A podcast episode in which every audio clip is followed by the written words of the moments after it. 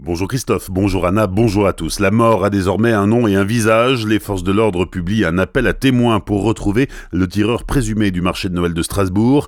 Shérif Shekat, 29 ans, originaire de Strasbourg, condamné à 27 reprises en France, en Allemagne et en Suisse. Il a fait de la prison outre-Rhin en 2016 après avoir cambriolé un cabinet dentaire.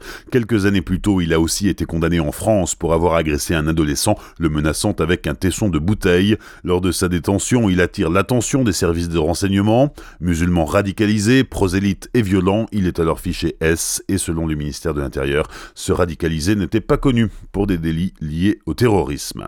Shérif Shekat est donc activement recherché. 720 policiers et gendarmes sont à ses trousses. Ses parents ont été placés en garde à vue, deux de ses frères aussi. En revanche, son troisième frère, lui, n'est pas en garde à vue. Pourtant, il est aussi fiché S selon le site france-tv-info.fr.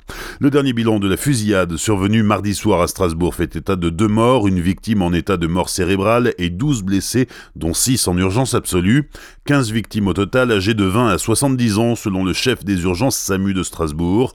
Les deux morts sont un Français, strasbourgeois de 61 ans, ancien salarié du Crédit Agricole à Strasbourg, et un touriste de 45 ans, d'origine thaïlandaise, arrivé en Alsace la veille avec son épouse, qui est indemne. Parmi les autres victimes figure un homme d'origine afghane, fidèle de la grande mosquée de Strasbourg, qui aurait été touché à la tête et serait en état de mort cérébrale. Également deux journalistes, un Français et un Italien, travaillant pour la radio Europhonica à Strasbourg. Ils font partie des victimes hospitalisées dans un état grave. Suite à cet attentat, une quinzaine de pompiers du Haut-Rhin ont été envoyés en renfort à Strasbourg. Le plan Vigipirate a été relevé en urgence attentat au niveau national. Le préfet du Haut-Rhin renforce aussi les contrôles aux frontières, à l'aéroport Belle-Mulhouse et dans les gares de Colmar, Mulhouse et Saint-Louis. Le préfet appelle encore les responsables des sites sensibles de grande fréquentation à renforcer la sécurité comme sur les marchés de Noël ou dans les centres commerciaux par exemple. À Strasbourg, le marché de Noël restera fermé aujourd'hui encore. Sachez aussi que les autorités allemandes ont mis en place des contrôles de police après le pont de Markolsheim notamment. À Célestat, catholiques et protestants appellent au recueillement, croyants ou non, sont invités à se rassembler ce soir à 18h en l'église de Sainte-Foy. Un temps de prière et de recueillement pour les victimes de l'attentat et pour la paix. À 18h, toutes les cloches des églises de Célestat retentiront. Dans le reste de l'actualité, les Gilets jaunes, qui malgré les événements restent mobilisés, hier encore des rassemblements avaient lieu en Alsace, comme au rond-point de Vogelgrün, où ils avaient remplacé leurs panneaux de revendication par une pancarte et une banderole en hommage aux victimes de Strasbourg.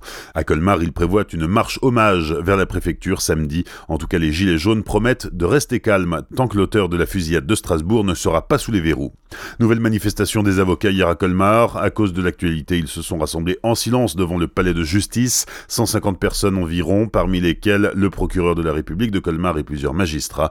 Après la minute de silence, ils ont entonné la Marseillaise. Les robes noires sont mobilisées contre le projet de réforme de la carte judiciaire.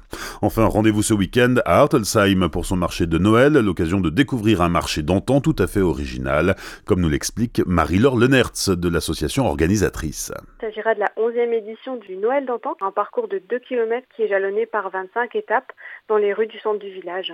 Donc l'objectif, c'est de faire découvrir aux enfants comment étaient pratiqués les métiers d'autrefois et aux plus grands de les faire replonger dans leurs souvenirs d'enfance. Très belle exposition de sapins en bois et de lutins en argile. Il y en aura aussi pour les enfants, pourront se rendre à la fête foraine et faire un petit tour sur un ancien manège en bois. Attention, gare aux enfants passage. Ron Strop sera là pour les remettre sur le droit chemin. Rendez-vous ce samedi de 17h à 22h et dimanche de 14h à 20h à Artelsheim. Plus d'infos sur boutique80.fr ou sur la page Facebook Boutique 80. Bonne matinée sur Azure FM. Voici la météo.